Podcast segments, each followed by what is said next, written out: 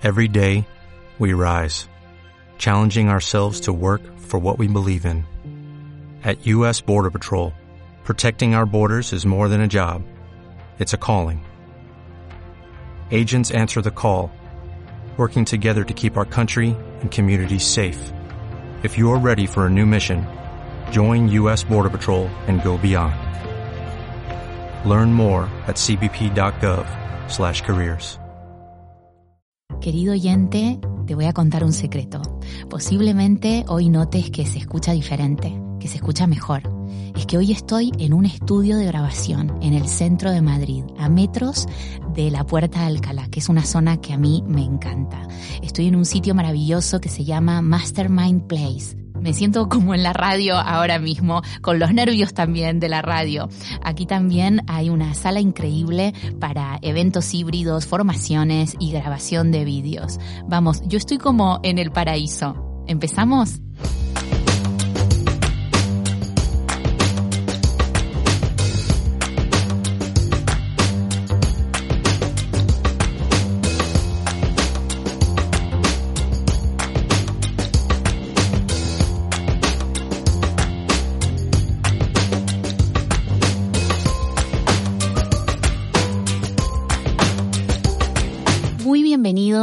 Nuevo capítulo de Sé feliz donde estés.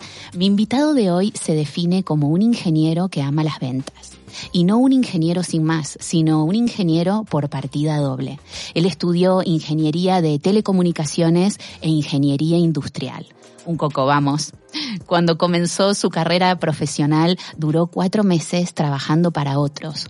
Lo poco que le gustó la experiencia de tener jefes, horarios y llevar corbata y zapatos apretados, como dice él, lo llevó a emprender su propio negocio con apenas 23 años, siendo reconocido con el Premio Nacional Jóvenes Emprendedores Universitarios. Al principio no le gustaba vender, pero a base de mucho leer, practicar, experimentar y fallar, aprendió. Aprendió tanto que hoy es formador y mentor de ventas. Y no solo eso, hoy es uno de los vendedores más reconocidos de España. Su estilo original y desafiante lo ha llevado a tener muchos admiradores, pero también muchos haters que no pierden oportunidad para decir lo mucho que lo odian. Él dice que cuanto más vendes, más feliz eres. Por eso está hoy aquí con nosotros para hablar de ventas y felicidad. Muy bienvenido, Luis Monge Malo, a Sé Feliz donde estés. Muy bien hallado, gracias, Gachi. Qué bueno tenerte acá, Luis. Se me resistías, eh, te me resistías. Quería hace rato tenerte en el podcast con muchas ganas de entrevistarte y que nos des muchos consejos, porque para mí la felicidad tiene mucho que ver con la libertad y tú dices que uno no es libre hasta que sabe vender. Explícanos un poco esto. Sí, de hecho yo no creo ya casi en la felicidad, sino en la libertad. Creo que las circunstancias que te rodean te darán una situación de mayor tranquilidad y eso te llevará a la felicidad, pero buscar la felicidad es una fórmula infalible para el agobio. Y eh, sí, claro, eh, saber vender te hace libre, que es una frase que duele mucho a quien no vende, pero es así. El vender no es por el dinero. Y el dinero, es más, el dinero no es por el dinero, el dinero es por la libertad. Ese es el motivo y el incentivo de ganar dinero.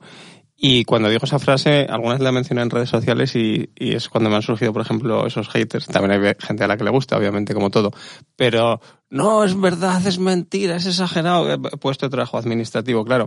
Yo entiendo que es muy duro de aceptar si te dedicas a otra cosa, pero saber vender es ir por el mundo con una mochila que no pesa nada y que lleva todas las herramientas que necesitas para poder sobrevivir.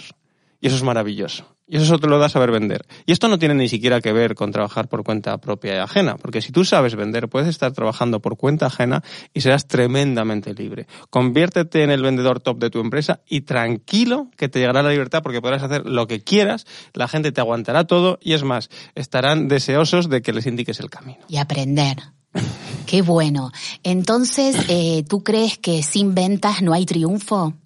No, y de, y de hecho, incluso mucha de la gente cuando que la critica pero tiene éxito en la vida, obviamente si criticas las ventas y no tienes éxito, pues no hay más que hablar, ¿no? Pero es curioso que mucha gente que le he oído criticar el marketing o las ventas o este producto es muy comercial o tal, eh, siendo gente de éxito dices, pero cabrón, si tú eres el mejor vendedor que hay, es decir, ¿qué te crees? Que el éxito que tienes no te ha llegado por saber venderte, por tener una personalidad que gusta comprar.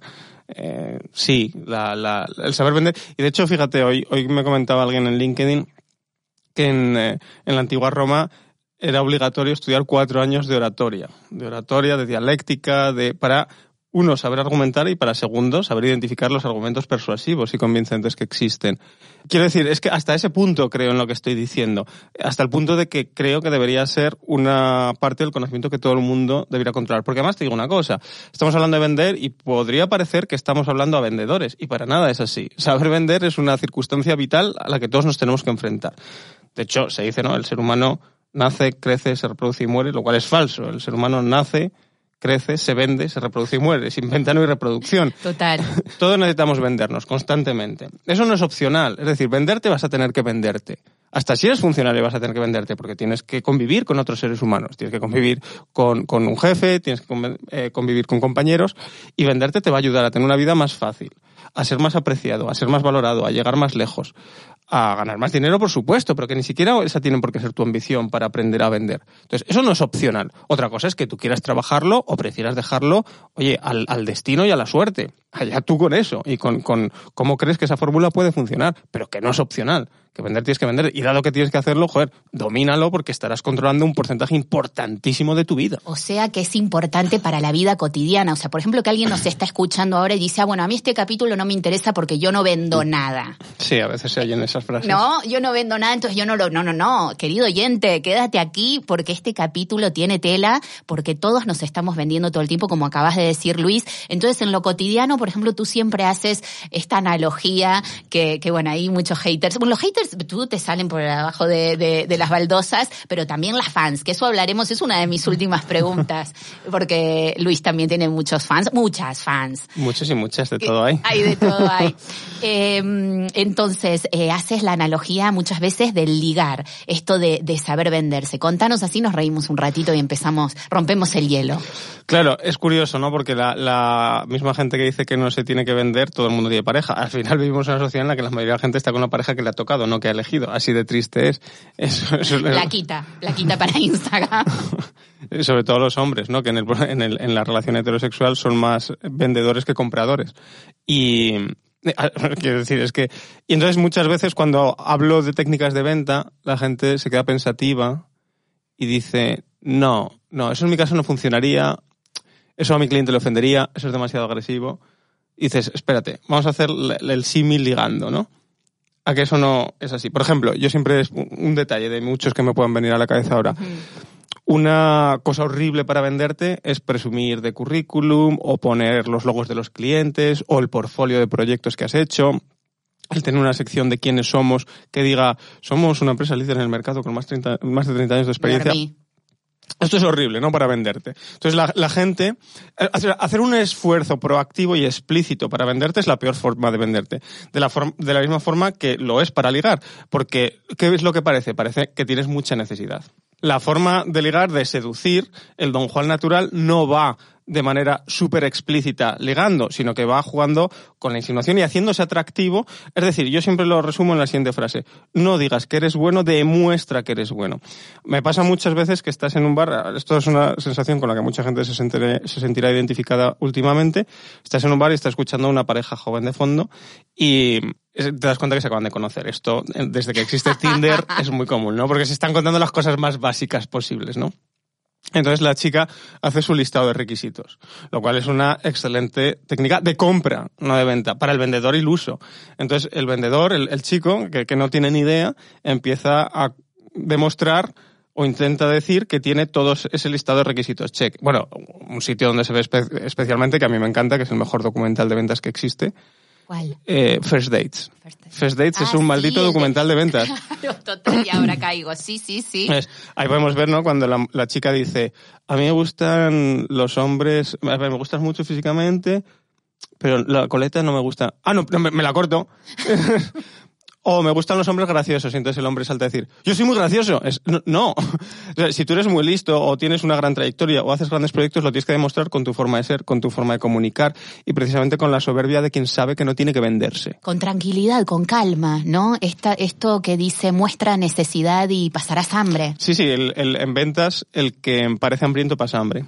Entonces, ¿cuáles son los mayores errores cuando uno quiere vender? Ahora pasando a la venta, bueno, o como quieras, o si querés hacer la analogía, ¿cuáles son eh, los mayores errores del vendedor? Bueno, podríamos eh, estarnos toda la tarde. Uno que me, que me resulta especialmente hiriente es el servilismo y la complacencia. El, el bueno, que en el fondo es seguir esa, esa falacia tan extendida del cliente siempre tiene la razón, ¿no? Y intentar ser extremadamente correcto y educado mucho más de lo que lo serías en cualquier otra circunstancia de la vida. El decir, por ejemplo, gracias, lo siento, por favor, ante cualquier chorrada, ¿no? Eh, esto es, es gente que trata de difundir la tensión, que trata de, lo que te decía, de complacer constantemente, que tienen muchísimo miedo a que se cree una situación en la que el cliente no se sienta el rey. Esa no es una forma de vender para nada atractiva. Una persona con autoridad y líder en su mercado sabe que no necesita chuparle el culo a nadie. No, y ojo, hay una, para mí, gruesa línea, pero a veces la he visto traspasar por algunos, entre ser una persona segura de sí misma, que se valora, y ser un gilipollas que trata mal a los demás. Esto no va a tratar mal a los demás. Claro, no va de ser mal educado, porque también, que ahora eh, quiero que sigas, no te quiero interrumpir, pero luego nos contás de, de, tu, de tu estilo, que hay gente que, que, bueno, que lo nota borde, que a mí me encanta, si no, no estarías aquí, pero, pero bueno, que no es mal educado, sino es directo. Y... Yo no hablo distinto a como hablaría un amigo o a un familiar al que quiero y aprecio. Realmente a un amigo al que quiero eh, le diría, hostia, no seas gilipollas o aquí estás equivocado, esto no se hace así si de verdad hay un punto en el que pueda ayudarle de esa forma. Y de la misma forma, no me pasaría el rato hablándole, diciéndole todo lo cojonudo que yo soy, todo lo contrario. Me sentaría y con la máxima honestidad le escucharía, le preguntaría para investigar, de manera genuina me interesaría por sus problemas. Esa es la forma en la que yo trataría a un amigo. Y a un cliente no lo voy a tratar de forma distinta, porque en el momento que le trato de forma distinta, me someto a él. Eso solamente vale si lo que vendes es un producto que no tiene absolutamente ninguna diferenciación y entonces tienes que vender casi mm, pidiendo perdón y dando las gracias después. Pero si lo que vendes te valoras un mínimo, y ya no lo que vendes, incluso a ti, porque el proceso de venta es parte de la experiencia del cliente, por, cierto, por varios estudios demostrado que es la parte más importante, más que el propio producto, eh, si te valoras un mínimo, no necesitas tratar a nadie eh, con, ese, con ese sometimiento propio, autosometimiento. Es que no es, no es necesario. Claro, decías que antes te interrumpí, eh, estábamos con los mayores errores y hablabas del servilismo, ¿no? De, de, de esto de, bueno, dijiste, dijiste chuparle el culo, pero bueno, yo, vamos, esto lo borro, ¿no? Em, entonces, eh, como, bueno, entonces sería siendo más eh, normal, o sea, eh, ¿cómo se soluciona? O sea, bueno, no estar, gracias, perdón, por favor, perdona por tu tiempo, gracias por tu tiempo, por recibir recibirme, eh, ¿no? Esta cosa de, alabanza. El, otro día leí una frase que decía, cómele el culo a tu pareja, no a tu cliente. Eh, y serías más feliz. Y sé feliz donde estés. Pues, pues es eso. Eh, la forma de pensar adecuada, porque en el fondo en la venta hay técnica y obviamente quien domine la técnica venderá mejor. Pero por encima de la técnica tiene más importancia la actitud. Una persona con la actitud correcta y ninguna técnica venderá más que una persona con la técnica perfecta, pero que no tiene la actitud correcta. Esto se resume en lo siguiente. Hay un tipo de vendedor un vendedor mayoritario. Yo he sido ese tipo de vendedor. ¿eh? Yo cuando empecé a vender, tú dices, la venta no me gustaba. Más que no me gustaba es que la desconocía. Yo era un ignorante total de la venta y aprendí por pura necesidad. Luego descubrí que estaba bien y que además te daba una libertad vital increíble, ¿no? Pero fue por necesidad porque, porque cuando empecé la empresa yo iba con mi mentalidad de ingeniero, si el producto es bueno y el precio es bajo, se venderá. Ahora me río de eso, ¿no? eso no tiene absolutamente nada que ver con el éxito en la venta. ¿Te enseñaron en la universidad? La más que eso te enseñan en la universidad, en la universidad solo hablas de producto. En la universidad, en una ingeniería, te pasas el día con los circuitos, con la programación, pensando en el producto que tiene las especificaciones técnicas más altas posibles. Eso es lo que te enseñan. Entonces tú llevas cinco años diseñando productos y buscando la perfección técnica en la construcción del producto y sales al mercado y te das cuenta que el mercado eso no lo valora. Entonces dices, joder, que hay una cosa que son las ventas y resulta que el lo discurso... Vendo? ¿Ahora qué hago con el producto? Claro. Y, y, y, la propia observación te demuestra que hay productos mediocres que tienen muchísima difusión y productos excelentes que mueren, ¿no? Pero lo que estaba diciendo es que la mayoría de vendedores, el problema que tienen es que ven al cliente como la solución a sus problemas en lugar de considerarse ellos la solución a los problemas del cliente. Esto es buenísimo. Esa es la mentalidad correcta. Tú eres la solución a tu cliente, no tu cliente la solución a ti. Y te digo más, lo que tú le ofreces al cliente es único. Y habrá gente que diga, no, pero yo vendo un producto sin diferenciación, muchísima competencia, bla, bla eso es una de las fases en la vida de todo vendedor. Todo vendedor pasa por una época en la que se piensa que es único, una época en la que se piensa que, todos son como él, otra época en la que se piensa que todo el, que el cliente es idiota y se van las opciones más baratas que vienen de China. Son épocas que todos pasamos, duran años y se van superando y luego te das cuenta que todo eso son cosas absurdas. Pero bueno, supongamos que estás en esa fase en la que te piensas que tu producto es igual al del resto y que no hay diferenciación. La hay en un punto muy importante y es que nadie en el mercado eres, tú. Tú eres eh, absolutamente el único que existe con tu nombre y apellidos y tu, eh, ADN. No hay absolutamente nadie más con eso. Entonces ya ahí eres distinto. Por tanto, la experiencia de compra ya la marca es distinta al resto, con lo cual ahí hay una influencia. Ahora bien, ¿qué te va a dar el cliente a cambio de lo que tú le vas a dar? Te va a dar dinero. Te va a dar un billete de 500 euros. Ese billete de 500 euros es igual que el que te puede dar el cliente de al lado, que el que te puede dar el cliente de al lado, que el que te puede... Igual. O sea, aquí hay un intercambio de valor y el valor que aporta el cliente, ese sí que es absolutamente commodity. Y eso es la forma en la que tienes que pensar. Si no es este cliente, será el siguiente. Tú, de primeras, negocia con la mentalidad de cliente perdido, como si esa oportunidad no fuera a salir. Que no te preocupes, porque hay más clientes que longanizas en el mundo. Y ya llegará otro con un billete de 500 que es idéntico al que te rechazó, idéntico. Pero tú no, tú no. Y te lo tienes que creer. Y mientras no te creas eso, efectivamente vas a ser uno más. Y no dejarás de ser uno más hasta que dejes de creerte eso. Dicen que uno más es uno menos, ¿no? si eres uno más, eres uno menos. Por eso también hiciste un curso de marca personal que es súper importante para, para sabernos vender, ¿no? Es como lo que acabas de decir, de, bueno, solo hay una boca así, digamos, y eso es, es marca personal. Efectivamente. El, el, el, claro, la gente dice, hay mucha competencia. Claro, es que mucha competencia no es lo tuyo, en todo.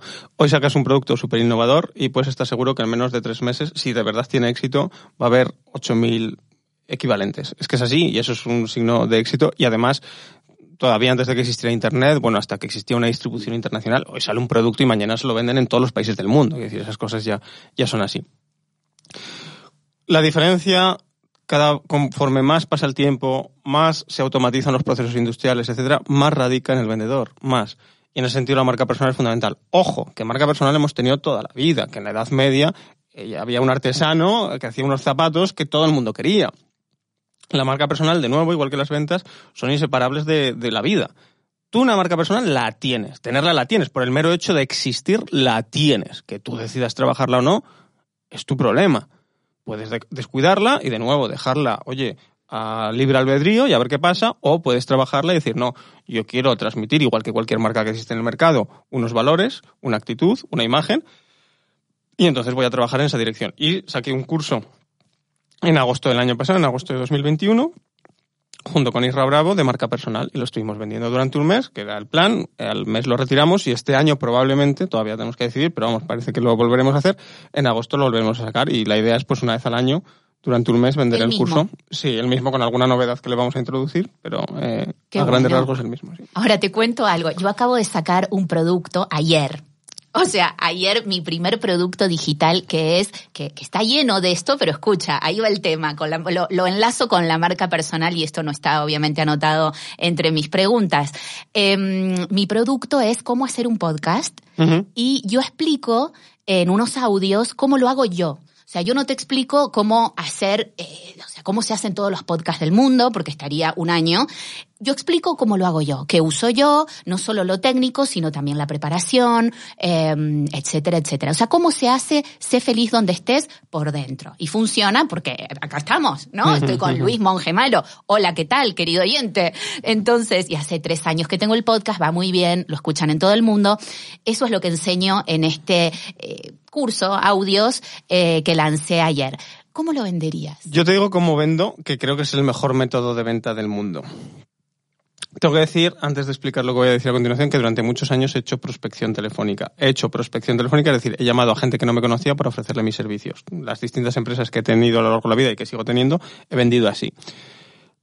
lo combinaba con esto que te voy a contar ahora y esto que te voy a contar ahora con el paso del tiempo si lo haces bien las cosas, crece hasta un punto en el que tienes que abandonar, porque ya no te da tiempo a gestionarlo todo, todas las oportunidades que te llegan, la, la, prospección o cualquier otro método de venta que hagas. Cuéntanos. Yo llamaba por teléfono a todo el mundo y he hecho mil cosas más. He ido a mil eventos, he ido a ferias, he estado en todos los foros. De, bueno, he conocido a mucha gente a lo largo de la vida. Y a todo el mundo que iba conociendo, aunque el método más efectivo, eficiente y rentable y lucrativo es la prospección telefónica. A todo el mundo que conocía, yo me guardaba su dirección de correo electrónico y he ido acumulando a lo largo de los años una gran base de correos electrónicos a los que escribía recurrentemente. Entonces escribía al principio de los tiempos, claro, esto me he ido dando cuenta y he ido madurando la idea con el paso del tiempo, pues escribía de Pascuas a Ramos, de cuando me apetecía, unas pocas veces al año. Luego empecé a obligarme a hacerlo una vez por semana y ahora, desde hace un año así, escribo todos los días. Cada día del año, cada día es cada día, es decir, un domingo, un 25 de diciembre, yo mando un correo electrónico. Tempranito llega. A, las cinco y media de la mañana. Para los madrugadores es genial. Yo es lo primero que leo, Luis. Para que la gente me tome con el café o con lo que estén haciendo a esa hora. Ser el primero en la bandeja de entrada. Todos los días, 365 días del año, te cuento una historia, una reflexión, es como una columna de opinión en la que hablo de dinero, hablo de ventas, hablo de la vida, hablo de la libertad. Y todos los días, todos los días te vendo algo. Eso lo dejo muy claro. O sea, si te gusta. Además, yo tengo un eslogan que dice: cada día envío un consejo de ventas, día que estás fuera, consejo que te, vendes, que te pierdes. Si te gusta esta idea, te apuntas en mongemalo.com. Son mis apellidos. Mongemalo.com, llegas, das tu correo. Es de verdad tu nombre, ¿no? Es mi nombre, sí, sí. Es buenísimo. o sea, ya naciste con una marca personal impresionante. Me dieron un buen naming. Está buenísimo, monje malo. Yo pensé que era, era artístico, ¿eh? Sí, me lo dicen mucho. No, no, no, es verdad, es verdad, es verdad. Es así, es tal cual. Bueno, entonces, los emails. Entonces, ahora que ya no hago prospección, que ya no voy a eventos, que, que llevo una vida bastante monacal, la gente llega a mi web. Ahora lo que hago es trabajo en el tráfico hacia mi web. Hago cosas para que la gente llegue a mi web. Pues yo que sé, actividad en redes sociales, aparecer en un podcast, todo esto, ¿no? Entonces la gente entra en mongemalo.com y me da su email y van sumando a esa base de datos en la que ahora tengo 15.000 y pico personas. Y todos los días les voy a escribir un consejo. Y al final del consejo, de la historia, de la reflexión, de la columna de opinión, les pongo un enlace. Oye, por cierto, que sepas que tengo un curso de tal. Ahora estoy vendiendo un curso de precisamente cómo captar suscriptores, cómo captar 10.000 suscriptores en dos años. Enseño lo que yo he hecho para captar en los dos primeros años 10.000 suscriptores, que además le enseñé a mi socio, lo puso en práctica y lo consiguió también. Eso es lo que enseño ahora. Cuando acabe este curso, vender uno que además va a ser de prospección telefónica. En fin. Nos está vendiendo, querido oyente, me está vendiendo el curso. Por supuesto. Eso siempre. Es 10.000, a ver, 10.000 suscriptores, ¿cómo conseguir 10.000 suscriptores en dos años? Dos años parece mucho, pero es poco. Pasan, volando. Y hacer una inversión de dos años para no tener que volver a trabajar nunca más está bastante bien. Que eso es lo que te da una base de datos. O sea, fíjate, la obsesión de cualquier gran, gran marca como Coca-Cola es hacer impacto. Coca-Cola, Nike, Apple, que quieras. Hacer impacto, hacer impacto, hacer impacto. Están en todas partes. claro, está en la sopa. Y entonces, eso es carísimo. Es muy caro y además es muy difícil, o mucho más caro, impactar varias veces sobre una misma persona. Lo cual es clave, porque el fundamento más profundo de la venta es la repetición. O sea, no, no hay. O sea, te, puedo enseñar mil técnicas de venta y así lo hago, y siempre digo, pero sin repetición todo esto no vale nada. O sea, la repetición es el cimiento principal que construye las ventas. La gente necesita muchos impactos para tomar una decisión tú, oyente que no está escuchando, el primero. Es decir, que esto hay mucha gente que se piensa... Sé feliz donde estés. hay mucha gente que se piensa, a mí la publicidad no me afecta. Claro que sí, la publicidad te afecta y por eso la publicidad existe desde que nació la revolución industrial, porque la repetición funciona. ¿Qué pasa cuando tienes suscriptores, no en tus redes sociales, que estás a merced de un algoritmo, en tu base de datos, que llegas a una bandeja de entrada, una bandeja de entrada en la que solo compites con otros emails, no con un anuncio, con un... No, no, no, con otros emails. Luego además cuando te abren ya no compites con nadie. Estás durante esos minutos tú solo en pantalla. Que tienes la oportunidad de repetir mucho a muchas personas a un coste ínfimo. Habrá gente que diga, joder, pero todos los días es demasiado. Hombre, a lo mejor para ti sí. Quiero decir, a lo mejor tú eres muy aburrido, eres una persona muy aburrida y que alguien sepa de ti todos los días, sí. Yo, como soy una persona muy interesante, y esa es la mentalidad correcta que hay que tener, pues no, todos los días cuento algo interesante. ¿Cuánto tardas así, te interrumpo un segundo, cuánto tardas en escribir uno de estos emails que son eh, no largos, pero sí son profundos, no se leen a la ligera, son divertidos, interesantes, como dice Luis, bueno, vamos, que te tenés que apuntar ya a la web, que es Mongemalo.com. Monge, ya, sé feliz donde estés.com también, que también tengo newsletter y creo que, que sí, que vamos, que quiero hacer tu curso y, voy a escribir cada día. Pero entonces me decías lo de, lo de los suscriptores, eh, lo de, lo del email, que estás ahí tú solo, que no compites con nadie y, bueno, no te olvides de enseñarme a cómo vender el curso que te digo que lancé ayer. Que se vendieron, se vendieron, pero no, no, estoy más ambiciosa, porque es muy bueno. Porque es más, hasta pienso subirlo. O sea, lo digo de verdad, no es una técnica ni nada. Es que cuando lo terminé digo, es que, es que dije mucho. Es que lo estoy contando todo. Sí, sí, sí. No, bueno, pero sí que tiene que ser una técnica. Tú tienes que tener un precio y tienes que ir subiéndolo a lo largo del tiempo. Lo que no tienes nunca es que bajarlo, ¿no? No, que no, no, no, no. Que llega el Black Friday y todo el mundo a hacer ofertas, madre mía. Es eso, el antiventas. Eso es te eso. mata, ¿no? Cuando, le, cuando lees Black Friday, para ti es te crispas. A mí, a mí, sí, sí, o descuentos de aniversario, yo que sé que de cumpleaños, que no, es al revés. O sea, quiero decir, los precios tienen que ir para arriba, no para abajo, Dios mío de mi vida. Porque además, es que es, es fastidiar a tu cli- al cliente que primero confió en ti. O sea, una persona te compra un precio y tú vas y luego haces un descuento. Te Para- sentís un tonto el que Eh, es compró. no puedes hacer. Bueno, las compañías telefónicas yo estoy harto, quiero decir. Y para nuevos clientes tres meses gratis. Para nuevos no, para los antiguos, joder. Que la fidelización es mucho más interesante que la nueva captación. Entonces, en definitiva, lo que haría es captar una gran base de datos paulatinamente. El día uno empiezas con un suscriptor, pero es que da igual. Y empezar a vender así diariamente. No hay nada mejor. Ten en cuenta, eh, si llegas a 10.000, en el caso que estoy yo ya a 15.000, cada día no te leen los 15.000. Y eso está perfecto. Habrá gente que hoy decida leerme y gente que no. Pero cada día me leerán 5.000 o 6.000. Bien, pues son 6.000 personas a las que les estoy diciendo que compren un curso. Y muchas dicen, no, no, este curso no es para mí. Y el siguiente día dicen, no, este curso no es para mí. Y el tercer día, el silencio ya es más largo, no, este curso no es para mí. Y el cuarto día dicen, joder, a lo mejor sí que es para mí. Y el sexto día dicen, oye, va a ser para mí este curso. Y el día número 38 dicen, ya no puedo más, toma mi dinero, ¿no? Qué bueno. Claro, porque le vas dando distintos enfoques. Claro, cada día relaciono la venta del curso con la historia, intento que la historia sea interesante. Para unos lo será, para otros no. Habrá emails, emails mejor, emails peor, obviamente, pero ya está. Y claro, esto en realidad no. ¿Cómo va a querer la gente que le envíes un email diario vendiéndole? Pero por supuesto, pero cómo no. Los anuncios de Coca-Cola, es que lo vuelvo a poner de ejemplo porque Coca-Cola sigue la misma técnica que yo, lo único que el coste de impacto es mucho mayor al que me de lo que me cuesta a mí.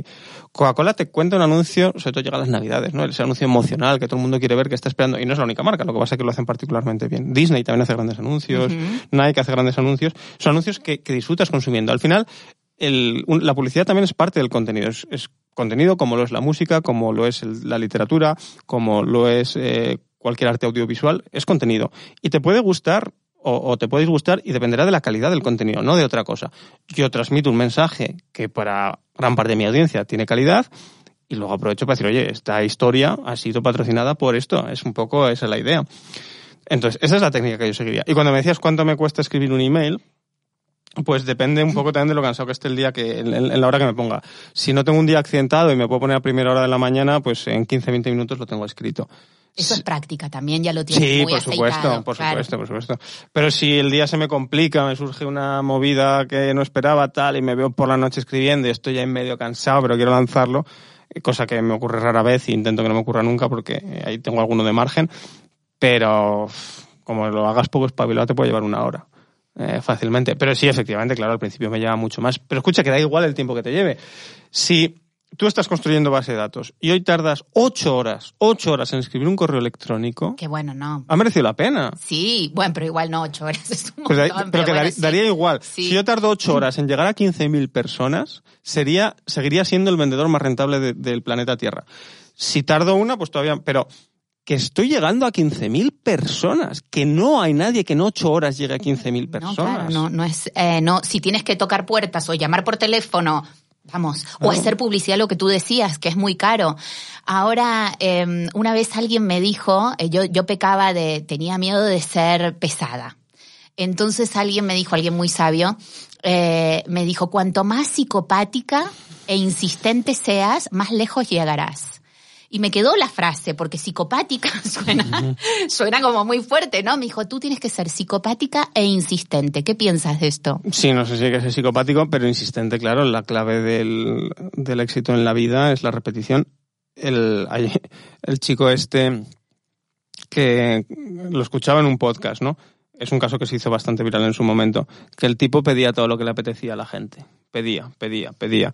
Pero yo que sé, le gustaba un restaurante, entraba y decía, oye, ¿me daríais de cenar gratis? Pues la mayoría le decían que no, ¿no? Seguro, seguro, seguro, seguro, seguro. Sí, pues adiós, adiós. Y lo mismo eh, en un hotel y tal. Y el tío contaba que por pedir, había conseguido, porque claro, es pedir y repetir. Por pedir había conseguido a lo largo de un año noches de hotel gratis, cenas yo que sé qué, salir con chicas increíbles, cosas que nunca se hubiera imaginado si no hubiera pedido. Pedir y repetir. Y luego la repetición. Mira, hay un ensayo de Thomas Smith. Thomas Smith es, eh, posiblemente escribió el primer ensayo que quedó registrado en la historia de la publicidad desde 1885. Y este era un señor, en mil, y repito, en 1885, que decía que el ser humano está sometido a demasiados mensajes, que la publicidad nos aborda por todos los sitios y que sin repetición no se consigue nada. Que para hoy en día llamar la 1885, que para eh, llamar la atención hoy en día tenías que repetirte mucho. Imagínate si este hombre naciera hoy, 137 años después. Es que alucinas, ¿no? Eh, lo de los impactos de, 1885 le parecería anecdótico. Y este hombre, el ensayo este que escribió, que es muy breve y que le recomiendo a cualquiera buscar, si buscáis Thomas Smith, 1885, os saldrá. Dice, la primera vez que alguien ve un anuncio, eh, sustituye si quieres anuncio por mensaje o lo que quieras, o un email, ni siquiera lo ven. La segunda vez lo ven, pero no se enteran de nada. La tercera vez dicen, ay, esto me suena haberlo visto antes. La cuarta vez lo ven, se paran y lo leen. La quinta, no solo lo leen, sino que profundizan en él. La sexta dicen, joder, estos pesados del anuncio 3 aquí. La séptima dicen, pero ¿cómo es posible que este tío no haya perdido pasta todavía? La octava dice, joder, si se anuncian tanto, a lo mejor les va bien. La novena dicen, va, pero esto no es para mí. La décima dicen, a lo mejor sí que es para mí. La undécima se maldicen por no tener el dinero necesario para comprarlo. La duodécima empiezan a ahorrar. La décima... Bueno, es así. Entonces el ensayo llega hasta la vigésima vez en la cual ya por fin compran el producto. Eso se escribió en 1885 y lejos de perder relevancia ha ganado muchísimo. Tal cual. Ahora está como, no sé si decir de moda, pero también eh, esto del email diario, yo, yo conozco mucha gente ya que lo está haciendo eh, por esto de la fuerza de, de, la repetición. Ahora, volviendo a lo que hablábamos antes de, de, tu, de tu estilo propio para escribir, que a mucha gente le, le parece agresivo, desafiante, ¿cómo has llegado hasta ahí? A, a, tener, o sea, ¿siempre fuiste así? A ver, hay que decir que a mucha gente le parece eso, a mucha gente le parece bien. No sé, claro, a mí me encanta. Lo, lo, que, lo que pasa que en el newsletter a los que destacó, porque por cierto, por lo, de los haters se puede sacar muchísimo dinero, ¿no? El, el, email que voy a escribir mañana justamente va a ser muy morboso porque voy a contar unas eh, intimidades de los haters que nunca he contado. Qué bueno. Y que creo que van a gustar mucho. Explotar la, el morbo que, del, del hater, del, del, del, ese señor que está en el sofá de su casa comiendo doritos y buscando a quien criticar, funciona fenomenal para vender. Bueno, mira, cuando empecé era muy nervioso, entonces mi estilo de venta era de desesperación, que es el estilo de venta del 99% de los vendedores, incluso de los que tienen experiencia, y se me notaba, me, entonces no me daba cuenta, claro, pero no me doy cuenta, ¿no? Se, se me notaba que quería ligar, ¿no? La, la, la si estuviera, sí, si estuviera ligando la chica no, no hubiera tenido ninguna duda de que, de que era virgen, ¿no? Pues eso es lo que me pasaba vendiendo, que era virgen. Y luego con el paso del tiempo me fui tranquilizando y entonces era mmm, más nunca he sido muy servicial, pero más de lo que es recomendable. A todos, todas las oportunidades las escuchaba, todo decía que sí, me enviaban un email con siete preguntas y las contestaba punto por punto meticulosamente y cuanto antes contestara mejor y, y el hartazgo me llevó a, a cambiar. No fue demasiado reflexionado, aunque es verdad que he leído cientos de libros de venta y yo ya empezaba a entender un poco cuál era la actitud vendedora, porque a base de probar muchísimas cosas te vas quedando con aquellas que funcionan y la que funciona es esa actitud eh, de, falta de, necesidad en el fondo, ¿no? Y, pero, pero es el hartazgo. Los grandes puntos de inflexión en mi vida han venido por el hartazgo. Llegó un punto, y esto habrá gente que nos esté escuchando y se sienta identificado, en el que estaba tan cansada mi vida de trabajar una barbaridad para hacer una maldita venta que me iba a dejar un margen ridículo y de lidiar con empleados y con proveedores y con clientes mm, que me tocaban las narices, que me dio igual. Y dije, si para seguir así es que prefiero no seguir, prefiero de verdad ser, ser mendigo a seguir así. Y entonces empecé a pasar y empecé a, a, demostrar menos interés, pero era de una manera muy genuina, por hartazgo. ¿Y qué pasó? Joder, empecé a vender mucho más. Y esto es muy fácil de entender en el ligar. Es muy fácil de entender. El que pasa liga más. Claro. Ligar para los argentinos que nos están escuchando es eh, ir de levante, levantar, estar, hacer el match, ¿no? Entonces, esto lo vemos, ¿no? Y muchas veces se dice, no, es que a las mujeres les gustan los, sobre todo en la adolescencia se dice y tal, y lo, los malotes. No, es falso. El error no, es un error pensar así. Y el error está en que no es que te gusten los malotes, es que el malote es pasota. Y esa es la parte que te atrae. Tú no, ni siquiera a lo mejor eres capaz de racionalizar qué es lo que te atrae, pero eso es lo que te está atrayendo. ¿Por qué? Porque la falta de necesidad es indicativo de alta demanda. Cuando tu cerebro que te hace pensar que cuando alguien tiene poca necesidad es porque tiene mucha demanda y está por satisfecho. Claro, está incluso saturado de oferta. ¿Por qué alguien está saturado de oferta? No, es un camino de dos pasos. Poca necesidad, mucha demanda, mucha demanda, alta calidad. Entonces, es, es, un, es un sinónimo, es un atajo mental. Entonces, pensamos que quien tiene, demuestra poca necesidad, tiene mucho éxito porque es muy bueno. Ese es el, ese es el razonamiento. Y de hecho, Tú puedes preguntar a las mujeres qué es lo que más les atrae en un hombre. Y te van a decir que, sea gracioso, mil, mil que sea inteligente, mil, mil chorradas que son mentira. Pero que es verdad que tienen su peso, como características del producto puedan tenerlo, pero hay una que es definitiva y todas las chicas, algunas lo reconocen directamente y otras cuando se lo dices te dicen, ah, sí, cierto. ¿Qué es lo que más te atrae en un hombre? Que sea seguro de sí mismo. Y, y es que no es distinto en un vendedor. Porque cuando alguien te intenta vender, tú lo que quieres es ponerte en sus manos y eso es lo que estás comprando por encima del producto y el servicio que viene detrás. Que te agarre de la manita y te haga cruzar la calle. Eso es lo que quieres. Porque si yo supiera hacer eso, ya lo haría yo, no te contrataría. Y yo puedo ir a ti como comprador, yo, soy, yo siendo el comprador, y puedo decirte, oye, quiero que me des ejemplos de proyecto, quiero que me cuentes esto, quiero que me cuentes lo total.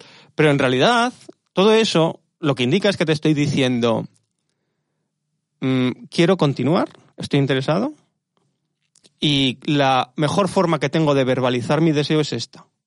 Pero tú, vendedor, tienes que liderar la relación y eres tú quien me tiene que indicar si esto que te pido es correcto o no, o en qué momento es correcto o no. Los pasos los tienes que estipular tú, no yo, ¿no? Y cuando una chica le dice en first date al chico, me gustas pero no me gusta la coleta, lo que le está diciendo es, quiero que me demuestres que eres un hombre con testosterona que tiene decisión propia y que no vas a ser un perrito faldero, porque eso me parece aburridísimo. Sí, como cuando decís, bueno, ¿dónde vamos? No, elige tú, te dice el chico. Ay, no, ah, elige tú, claro, no, no, acabas de matar la posibilidad de follar esa noche. es verdad, y, y, y de ligarte a esa chica el día que te vas a cortar la coleta. No, no, lo que le tienes que contestar es, joder, pues eh, estoy empezando, me la voy a dejar mucho más larga. Eso es lo que tienes que decir. Ya, ya, ya. Y, y ni siquiera llegar al punto al que el cliente te diga una pregunta, ni la chica te diga dónde quieres ir. No, eres tú el que tienes que agarrarle de la mano y meterla en un sitio y sentarle y decirle, vas a alucinar con este sitio. O sea, ni siquiera tiene que llegar a surgir la pregunta. Total. Total, total, qué bueno. Ahora, cambiando un poquito de tema, después volvemos a esto porque me encanta, pero eh, no quería que se me vaya. Eh, te llaman, mucha gente te llama insolidario. ¿No, no, vas a dejar para irte a Andorra? Sí. Eh... No, se nos va Luis Monje malo. Pero cerquita, está cerquita. Sí, no me voy a ir a Andorra, me voy a ir a Portugal, pero eh, porque tampoco hace falta irse a un sitio a sufrir con un clima peor. Divino Portugal. Claro, sí. Pero eh, eh, a veces he criticado públicamente los impuestos en... A veces, yo, yo me, vi todo, me vi, no, me vi todo lo tuyo y sí, sí, bastante. Estamos de acuerdo en eso. Bueno, también uno cuando es así eh, tan directo y expone su, en, temas tan controvertidos, encuentras mucha gente que está en contra, pero simpatizas y empatizas claro, claro, claro. Con, con otros. Pero eso es lo que significa polarizar. Es decir, polarizar significa que vas a llevar a gente al extremo, al extremo del odio y al extremo del amor.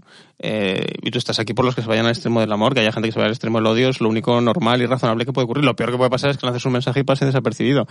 Lanza ahora un mensaje en LinkedIn y es muy fácil conseguir dos likes, es muy fácil, pero es que para eso te podías haber quedado sin hacer, viendo la tele.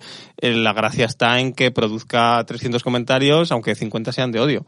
Es decir, esa es la gracia, ¿no? Que te haya visto mucha gente, porque además muchos de los que hayan descubierto, gracias a que un contacto suyo ha puesto un comentario de odio, les habrá gustado. Entonces yo critico el tamaño del Estado, critico los impuestos y alabo el ganar dinero, ¿no? Y digo además que es el más sublime de todos los artes, la capacidad de ganar dinero, que por encima de eso no hay nada que te enseñe más. Hay gente que lo ofende, gente que me llama muy solidario, en la, incluso en mi, en mi web lo cuento, ¿no? Como testimonios destacados. Eh, porque me parece un orgullo que la gente piense eso. Fíjate si soy insolidario, que quiero que los demás ganen más dinero y que todo el mundo tenga mucho más dinero. Pero existe una mentalidad de yo no voy a ser capaz de ganarlo, con lo cual no me reduzcas el tamaño del Estado porque yo dependo de él.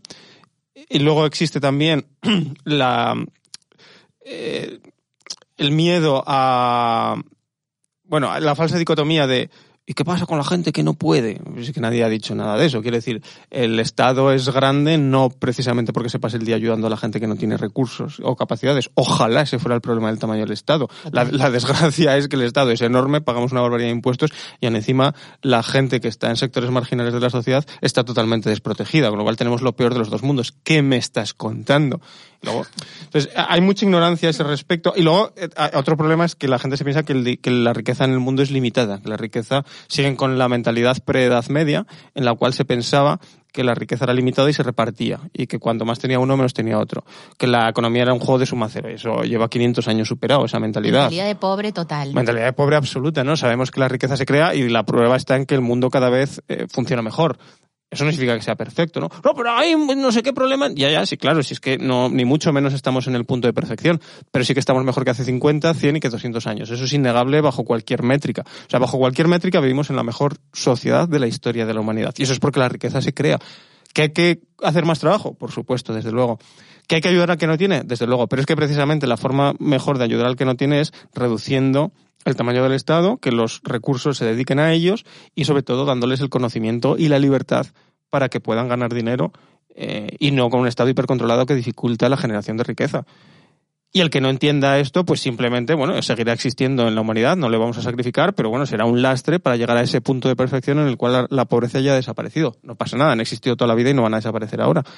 Es cuestión de tiempo que lleguemos al punto en el que todo esté resuelto y esta gente pues ya se quedará sin discurso. Pero bueno, de momento pues intentan tirar un poco el carro para atrás, por intereses a veces egoístas y a veces de ignorancia por cierto, de ignorancia. Ya me meto en este tema, me meto por completo. Antes, para un poco amortiguar también el efecto del, eh, del hater que vaya a decir, ¿y la educación y la sanidad? Mira, educación, sanidad, defensa, sistema judicial, infraestructuras, todas esas partidas juntas no llegan al 20% de los presupuestos generales del Estado. ¿Vale? Ahora, del resto, dime cuál más es imprescindible. Esas, es, todas esas partidas, que son las que siempre se mencionan los llorones, no llegan al 20% del, del tamaño de los Ya está. y no te da, bueno, en no te da rabia, pena, irte. Que estamos acá al lado, ¿no? Ya sabemos, Portugal está acá al lado, todo lo que tú quieras, pero bueno, tú eres de aquí.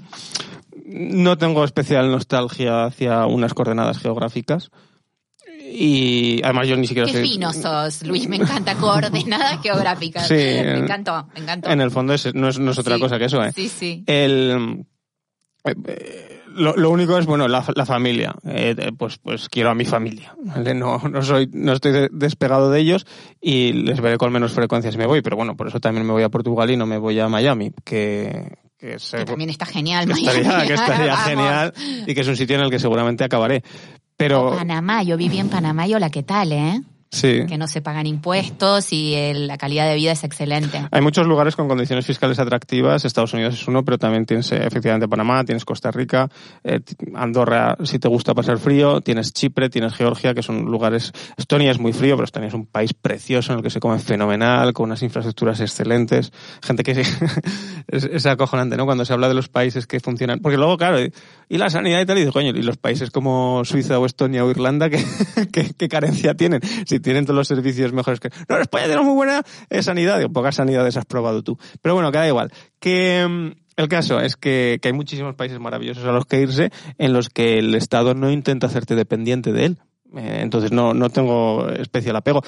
Citando a un argentino, ¿no? Eh, no soy de aquí ni soy de allá. Me da igual. Si allí me tratan mejor, pues allí que me voy. La casa la llevamos puesta, nos decía el otro día en el capítulo 50 Visila Bococo, que es ciudadana del mundo. Yo le pregunté, porque ella eso, eh, nació en España, vive en Nueva York, va por todo el mundo viajando y le digo, ¿dónde estás más cómoda? Y me dice, yo la casa la llevo puesta. Estoy aquí en Madrid grabando contigo, tan feliz como en Nueva York, como en Argentina, en México. Y sabes que no sabía lo de Portugal, de, bueno, no sabía que te ibas, pero no sabía que también tenían, bueno, esto, estas ventajas. Portugal para extranjeros tiene 10 años de exención fiscal. Para los nacionales no tiene buenas condiciones, pero para los extranjeros tiene muy buenas condiciones. Qué mala venta esto, ¿no? Como decíamos antes. Es horrible. Es un desastre, esa, esa, esa, medida es un desastre en lugar de... Y además, joder, estás demostrando... Porque Portugal le ha ocurrido una cosa en los últimos años, y es que ha traído muchísima riqueza. Y, joder, ¿estás viendo que funciona? ¿Por qué no vas a, aplicarlo a todo el mundo? Si ha funcionado de maravilla, es increíble. Y qué linda es Portugal. A mí me gusta, me gusta y luego bueno, lo tienes aquí al lado, cultura, comida, gente parecida, idioma parecido, maravilloso. Sí, no, divino, maravilloso. Bueno, ya, ya nos contarás más, que lo, te vamos a extrañar, pero bueno, el email cada día se manda desde cualquier lado. El email se Bueno, contanos, eh, ya hablamos de haters, pero tenés muchos haters y muchos fans. Contanos, yo leí por ahí que una fan te pidió matrimonio. Sí. ¿Cómo fue eso? ¿Qué onda? a veces escriben fans y eh, chicos y a veces chicas. No, no, no. No, no, me propuso, sí, sí. Eh, bueno, pues eso, me, me, propuso matrimonio y... ¿Por mail? Sí, sí, por correo, sí, sí, efectivamente. Pero, pero estaba loca. ¿O qué? ¿Qué le dijiste? bueno, hay gente que es muy cariñosa. ¿Qué, ¿qué le dijiste? A ver, es que a veces pasa. Bueno, pues me reí, continué la conversación educadamente y ya está. Y, mantengo una sana correspondencia con ella. ¿eh? También entiendo que, que en su mensaje tendría que haber parte de humor. Y a veces pasa, joder, eh, pues estás expuesto a muchísima gente que te lee todos los días, pues a alguien le tienes que gustar. Y sobre todo pasa con un tipo de mensajes, quiero decir, hay mensajes que hay un tipo de mensajes además que tengo identificados que gustan mucho, que es cuando critico actitudes serviciales y cómo el cliente se comporta ante un vendedor servicial, porque mucha gente se ve identificada y dice, ¡joder, es verdad! Aquel cliente que me puteó y que me alargó el proceso de venta y que al final no me compró y tal, es porque yo fui un, blandengue y un pusilánime, ¿no? Esos emails gustan mucho. Y luego hay un tipo de email en el que hay, hay distintas temáticas que hay que tocar, ¿vale? Eso lo cuento en el curso que estoy vendiendo ahora. Y una de ellas es Nos el vende todo el tiempo, sálvenme. y una de ellas es el sexo. Hay varias, hay el, Sí. el asco, la violencia, hay varias que venden muy bien y una que vende muy bien es el sexo, el erotismo, la seducción, llámalo como quieras. Entonces, hay un- Contanos algún ejemplo. claro, y entonces hay un tipo de email que, que es ese, el del sexo, que siempre genera muchas reacciones positivas. Especialmente entre mujeres. Y el, supongo que entre hombres si eres mujer y entre mujeres si eres hombre. Y el, y el, y hay algún hombre que se ofende también. Esto es muy gracioso, ¿no? Porque además demuestra que, Ese no coge. que no tiene, exacto, que ni folla, ni folla ni tiene dinero. ¿no? O sea, es- No puede comprar el curso, no, co- El pobre. no es feliz. pero a mí me hace mucha gracia cuando llega un hombre y me acusa de machismo o de sexismo y tienes 30 correos de mujeres eh, ¡ah! insinuándose o pero que no que, que lo digo muy agradecido ¿eh? quiero decir que es que son emails muy motivadores y a, veces hasta los uso como testimonios Eh, y, y entonces tienes muchísimas mujeres que te muestran que les ha gustado y tienes el hombre que sabe mejor que las mujeres cómo se les debe tratar y qué les ofende y qué no y entonces está él ahí para protegerlas porque ellas son inútiles e indefensas y tiene que ser él el que tiene que decir esto es ofensivo y alguna vez alguno que me ha escrito así le he escrito mira mira qué correos me han respondido hoy vale y llegas tú eh, auténtico no sé corderito Caballero. sí sí exacto caballero falto de testosterona y te crees que el mundo funciona así Em, y luego, eh, bueno, y eso es, eso es. Pues eh, un ejemplo que, eh, que contaba es como tenía una exnovia a la que le... em, bueno, tenía unas frases que sabía que le sacaban de su enfado. Y que perfectamente tú como hombre sabes cuando una mujer está enfadada, ¿no? Y la prueba definitiva es cuando le dices, te pasa algo y te dice que no, ¿no? Ahí es cuando... no pasa nada. Ahí no tienes dudas, ¿no? Pero bueno, que yo sabía hacerle una cosa que le sacaba una palabra, que era la palabra maldito, decía maldito, y yo sabía que cuando decía maldito ya, Ya está, esa tarde esa tarde nos lo íbamos a pasar bien, ¿no? Y ese email, y entonces yo contaba lo que hacía, ¿no? Y ese email gustó mucho y decían, hostia, qué cabrón, qué tal, qué cual. Digo, pero es que en la venta es igual. En la venta es igual, ¿no? Un cliente te está diciendo, no, no quiero, no me hables más. Pero un cliente que no tiene interés no te dice eso. Un cliente que no tiene interés muestra indiferencia. Cuando un cliente te dice, nunca te voy a comprar esto, ya está en el punto de reflexión de, ¿debería comprar esto? Y eso es lo que hay que entender que la peor respuesta es el silencio. Y eso es a donde nunca podemos llevar la conversación. Podemos llevarla a un no, y un no es la segunda mejor respuesta que podemos tener. Obviamente la mejor es un sí. Sí. Pero que un no es muy bueno, que un no me pasa nada es ya tengo por dónde iniciar una conversación y llevarla al maldito. Y en el momento que lo tengo en el maldito, cierro la venta. Qué bueno, qué bueno, Luis. Ahí danos otro, otro ejemplo de algún email así que tenga eh, mucha controversia, que ya me quedan dos preguntitas nada más, no quiero que te vayas, la estamos pasando muy bien. Y, y es otro ejemplo, otro ejemplo para la gente que todavía no te leyó. Sí, tengo un, tengo un correo que, te te voy a hablar de dos correos. Dale. De uno voy a decir muy poco, ¿vale? Tengo un correo que son los dos tipos de personas. Hay dos tipos de personas. Las personas que actúan de una forma y las que actúan de otro. Y pongo 50 ejemplos. Y al final del correo te preguntó qué tipo de persona eres tú. ¿Este es el de ayer o no? No, no, no, no. Ah, el de ayer era... El de ayer era 33 actitudes que te hacen, que te convierten en un perdedor y, y siete, que te, te, convierten en un ganador. Sí, sí, sí. No, entonces decías las... Ese correo también ofendió a alguien. Ese correo gustó mucho, el de ayer gustó muchísimo, tuve muchas respuestas, pero hubo alguien que obviamente se identificaba con todas las actitudes de perdedor y dijo, eso no es verdad si no fuera verdad no me estarías escribiendo. Total, estaba cabreado. Claro, una persona que no se siente perdedora no pierde el tiempo escribiendo desconocidos por internet, ¿no? Y entonces aquí no, no voy a, desvelar más, ¿no? Pero digo, ¿qué tipo de actitudes te gusta, eh, qué, tipo, qué tipo de persona eres tú? Y entonces tú te das cuenta de que realmente no eres ningún tipo de persona, tú eres un poco de ambas partes, pero hay una de las dos que te gusta mucho más. Y te das cuenta que no puedes tener unas actitudes si no van de la mano con otra y que somos incoherentes en nuestro comportamiento. Eso es lo que demuestro con ese correo electrónico. Entonces hay gente que dice, joder, es verdad que me costaba comprarte el hecho de que el cliente nunca tiene, o no siempre tiene razón, en realidad nunca tiene razón, eh, y tal, pero es que es verdad, o sea, no, no me puedo identificar con este segmento que me gusta mucho más si sigo eh, perpetuando ciertas actitudes, ¿no? Es como algo que le hace clic en la cabeza a la gente y entonces se dan cuenta que si son coherentes tienen que serlo a todos los niveles y cambiar ciertas actitudes. Ese, ese, ese eh, funciona muy, mucho y ahora estoy haciendo una secuencia bienvenida para la gente que se apunte y lo voy a incluir como parte de la secuencia bienvenida para que lo pueda leer todo el mundo. Y luego hubo uno que me hizo mucha gracia y que lo, lo voy a comentar ahora para demostrar los desvaríos de las relaciones eh, emocionales, sentimentales y sexuales modernas y yo creo que al punto de desgracia y de insatisfacción emocional al que nos van a llevar en el futuro o al que a mucha gente le van a llevar en el futuro. Qué intriga y qué, miedo. Yo contaba una historia, en, realidad los emails son historias de mi vida y todo el mundo vivimos historias y pensamos que no, pero si abrimos los oídos nos daremos cuenta que estamos, nos cruzamos con muchísimas más historias interesantes de las que nos pensamos. Y es la siguiente historia, ¿no? Eh, salía yo del portal de mi casa y entraba mi vecino con su hija pequeña que tendrá unos 10 años. Y me contaba justo una historia graciosa que les acaba de pasar y yo la reproducía. Y esa historia es la siguiente. Habían ido a, reciclar el papel y en el contenedor había unos chicos pues de la edad de la niña, un poco más mayores, que se habían quedado mirándola. ¿no? Y ella se había dado cuenta. Y ella, en su inocencia de una niña de 10 años, había dicho, mira, mira papá, esos niños se quieren casar conmigo. Ay, mi vida. Y me hizo mucha gracia esa, esa inocencia, ¿no? Y el padre me lo contaba también descojonado de la risa. Y, claro, yo decía, fíjate que en las ventas pasa lo mismo, que somos compradores mucho antes que vendedores, porque llevamos comprando desde que somos pequeños y a vendedores solamente llegamos algunos y ya cuando tenemos mínimo, mínimo, mínimo 20, 23, 25 años, ¿no? ¿Qué pasa? Que el comprador nos enfrentamos a alguien que tiene mucha más experiencia que nosotros. Como en el ligar, es decir, cuando tú intentas ligar con una mujer, estás yendo a vender algo a alguien que tiene mucha experiencia comprando. Fíjate que con 10 años ya empiezan a darse cuenta de que resultan atractivas al mundo. Sí, sí, sí. Tú no eres consciente porque tú como hombre primero nunca te sientes en esa situación y segundo... ¿Te parece que no? no te garantizo que no. y, y, y segundo, que incluso aunque te haya ocurrido en la vida, al hombre le cuesta mucho percibir esas señales. Si alguna vez has, tú tomado la iniciativa con un hombre, habrás notado que son muy torpes para pillar las señales. Necesitan mensajes muy explícitos, ¿no? Con lo cual en el ligar, pues nos cuesta lo mismo que nos cuesta luego en el vender, no hombres, hombres y mujeres. ¿Por qué? Porque llevamos mucho más tiempo como compradores que como vendedores. Y eso produce un sesgo. Entonces contaba esta historia, ¿no? Entonces, eh, hubo gente que le gustó la reflexión y me dijo, coño, es verdad. Eh, lo, mismo que los vendedores tenemos nuestras técnicas, los compradores tienen las suyas, y si no lideramos nosotros la relación, la van a liderar ellos. Exacta, exactamente, ¿no? Ese es el, esa es la conclusión del email.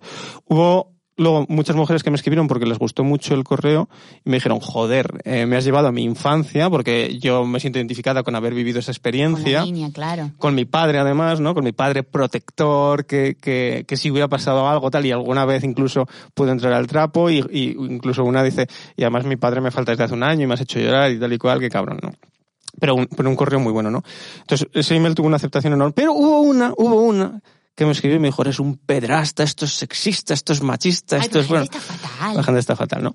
Y entonces yo le decía, claro, eh, yo le contesté, ¿no? a veces contesto, a veces no, depende de la gracia que tengan y lo que se extiendan en su crítica. y, y yo le, y el tiempo que tenga ese día. Y yo le decía, fíjate, qué triste, ¿no? Pero la gente que vivís sin una figura paterna decente a vuestro alrededor llegáis a este tipo de conclusiones extrañas. Os dejáis comer la cabeza por los medios de comunicación y acabáis teniendo unas eh, relaciones sentimentales insatisfactorias para ti y para tu pareja. Y le pasé una captura de varios emails que me habían llegado justo en la dirección contraria, ¿no? Y ya nunca me contestó, obviamente. Y cuando se dio de baja, seguro, todo, todo. a veces te sorprenderá, ahora tengo, tengo haters que me compran el curso, es que no, no entiendo nada, yo, yo, yo no sé. Pero bueno, sí, es un poco esa reacción de te odio, pero eso significa que ya te estoy teniendo muy en cuenta, ¿no? Ya te has convertido en un protagonista de mi vida. Y eh, una figura paterna, bueno, y esto ya es una reflexión filosófica más que de ventas o de la vida, pero que tiene mucho que ver con la felicidad. Y es que eh, las relaciones son relaciones, las relaciones tienen momentos buenos y momentos malos, y la naturaleza humana es la de un animal que, que se reproduce, que intenta ligar, que intenta seducir, y a la que a los hombres heterosexuales les gustan mujeres heterosexuales y viceversa. Quiero decir, homosexuales, homosexuales, quiere decir que, que, no, que, no, que no estoy sesgando ahí nada. Y quien intente Mm, prohibir eso, convertirlo en, delito, eh, llevarlo. Eso es un pedrasta porque estoy contando una historia de la naturaleza humana, de la naturaleza animal, que es real como la vida misma y que condiciona todo tu futuro. Eso es así. Y eso va a seguir siendo así, te guste o no te guste. Lo intentes penalizar o no lo intentes penalizar, va a ser así. Y si tienes un problema con eso, lo, lo peor es que además lo vas a transmitir al que venga detrás y al que venga detrás, al que venga detrás. Y es muy importante saber vender por esto porque saber vender evita que se den estas situaciones. Y por eso cuando digo, cuando le decía a esta mujer, el problema de no criarse con una figura paternal alrededor, no me refiero a, criarse sin padre. Tú te puedes eh, criar sin padre, pero rodearte de hombres muy decentes que son un, un, role model, un modelo a seguir. Terminan siendo mentores. Claro. Sí, sí. Y admirarlos por lo bien que, y puede ser un familiar, o puede ser una persona que conozcas, puede ser un profesional, pueden ser en mil ámbitos, ¿no? Y tú puedes tener padre y no tener padre, no tener una figura paternal. Puede ser. Puede ser que si tienes un padre pusilánime que no sabe vender, que va siempre a remolque de lo que le dicen los demás, que es un blandengue que va. Y no estoy diciendo aquí que el hombre sea más que la mujer, pero eh, hay muchos hombres que carecen de la capacidad de liderazgo y de autoridad. Y hay veces que tienes que tenerla, y hay veces que, no. La mayoría, ¿o no? Sí. La mayoría. y cada vez más. Eh, ahora, eh, tú... Y eso es una receta infalible para la infelicidad. Claro, acá estamos ya casi, casi terminando el capítulo, pero bueno, me quedan dos preguntas. Una es, eh, tú insistes mucho, tú y muchos y algunos colegas tuyos sobre esto del, email diario. Ahora, ¿qué pasará si todos hacemos lo mismo? Si todos decimos, ah, bueno, vamos a hacer como Luis Mongemalo, vamos a escribir un email diario, y hay mucha gente que lo está haciendo, ¿qué, qué va a pasar? No va a pasar nada, lo mismo que no pasa nada porque todo el mundo llame por teléfono, todo el mundo vaya a eventos o todo el mundo intente conocer a clientes en nada, pues eh, habrá unos contenidos para unas audiencias, otros para otros, otros que tendrán mucho éxito y otros que fracasarán porque lo que escriban no tenga audiencia. pasará lo mismo que pasa. No, pasa lo mismo que pasa en Spotify o lo mismo que pasa en Netflix o lo mismo que pasa en cualquier lugar en el que hay muchas piezas de contenido similares. En Spotify hay canciones que tienen millones de reproducciones diarias y otras que tienen tres reproducciones. En Netflix hay series que triunfan. En, como los podcasts. Como los libros, como los podcasts, como todo en la vida, como los vendedores hoy. Cuando se vende, si, si agarras a todos los que venden telefónicamente, que en el mundo serán millones, pues habrá unos que vendan cientos de miles de euros al mes y otros que les llegará justo para llegar a final de mes. Y en el email diario, sin que haya competencia, ya está ocurriendo eso. Y simplemente, pues, pues seguirá ocurriendo. Ahora, Luis, cumpliste muchos sueños y, te voy a hacer eh, la pregunta que le hago a todos mis invitados al final. ¿Qué sueño te queda por cumplir? La verdad es que estoy muy satisfecho con mi vida. Eres feliz. ¿Eres feliz donde estás? Estoy muy tranquilo, sí. Es que estoy tranquilo, estoy tranquilo. No, no, no soy una persona y no me gusta la euforia. Me gusta mucho ese poema de Rudyard Kipling que se llama If, sí, ¿no? Que dice que trates al, al éxito y al fracaso por igual, como los dos impostores que son. Y lo mismo lo puedo llevar a la tristeza y a la felicidad y tal. Intento tener una actitud bastante cínica en el sentido filosófico de la palabra. En lo que el destino me depare a nivel emocional, me lo, lo recibiré bien y, eso es lo que más tranquilidad me puede producir y por tanto me dará un estado de, de, felicidad relativamente constante a lo largo del tiempo. El único, lo único que estoy intentando ahora perseguir, que ya lo consigo en gran medida, es reducir eh, el número de compromisos que tengo de reuniones, de eventos, de charlas, de tal o cual, que estoy diciendo que no ya a esas oportunidades, a la mayoría de esas oportunidades, salvo algunas que me gustan especialmente, un par de días al mes que me reservo para hacer cosas así, para no perder el contacto con los seres humanos. Como lo de hoy, que está acá en persona. Como lo de hoy, por ejemplo. Eh, y eso, tener una, una menor, un menor nivel de actividad profesional Pero vamos, ya trabajo poco, gano mucho y estoy orgulloso de decirlo así en, lejos de esa filosofía de no me da la vida. Eh, eso me parece absurdo y hemos pasado de, Estoy a full, se dice en Argentina. Estoy a full. Sí, sí, bueno, y aquí, aquí sí, sí, es horrible. Me parece, me parece un disparate presumir de eso. Entiendo que hay épocas en la vida en las que tienes que hacerlo y yo lo he hecho, ¿eh? Y he llegado al punto en el que estoy porque he trabajado 14 horas diarias de lunes a domingo durante mucho tiempo pero porque es necesario, no porque encontrará el placer en ese, en ese tipo de eh, flagelación. Para nada es así. Y ahora ya, afortunadamente, pues eh, las cosas han salido bien. Estoy en un momento en la vida en la que trabajo una cantidad muy razonable y gano muy bien. Y el siguiente paso es las cosas presenciales, las cosas agendadas en el calendario que sean las menos posibles. Pero te queremos seguir viendo, Luis. Seguiré activo. Yo escribiré a diario, seguiré en redes sociales, eh, contando cosas en la web. Pero te encontramos en mongemalo.com. Y obviamente eh, tienen que también eh, suscribirse a la newsletter de Sé Feliz Donde Estés en séfelizdondestés.com porque vamos, voy a seguir todos los consejos que acá nos dio Luis en persona. Muchísimas gracias, Luis. Luis, Luis tiene como esto, tú lo en los emails y lo que decíamos antes, piensas, esto que a mí me sale casi cada mañana que digo, qué cabrón, pero en realidad yo vi una foto con su perro y digo, pero sí es un tierno, es un tierno, tiene un, perro divino así, eh, creo que adoptado como yo que también siempre adopto animales por el mundo. Em, así que este chico es un tierno y tiene que estar en Sé Feliz donde estés. Muchísimas gracias. Muchas gracias a ti, Gache. Em, gracias a Luis y gracias a Mastermind Place que nos dio este espacio espectacular. Mira cómo se escucha, decinos, comentanos qué te pareció este episodio síguenos, pon estrellitas, cohetes multicolores, eh, comentarios lindos, compártelo, síguelo por supuesto a Luis y a mí, obvio, en Instagram y en cfelizdondestes.com. Te mando un abrazo grande y que seas muy feliz.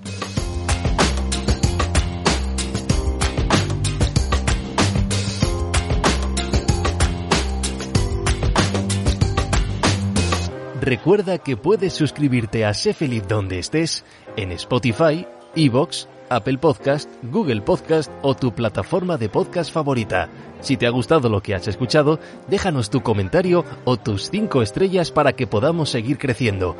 Y si quieres más material, puedes seguir a Gache en Instagram, arroba gachebocasi, o entrar en nuestra página web sefelizdondeestés.com.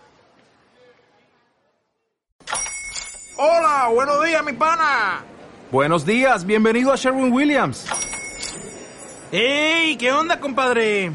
¿Qué onda? Ya tengo lista la pintura que ordenaste en el ProPlus app. Con más de 6.000 representantes en nuestras tiendas listos para atenderte en tu idioma y beneficios para contratistas que encontrarás en aliadopro.com. En Sherwin Williams somos el aliado del PRO.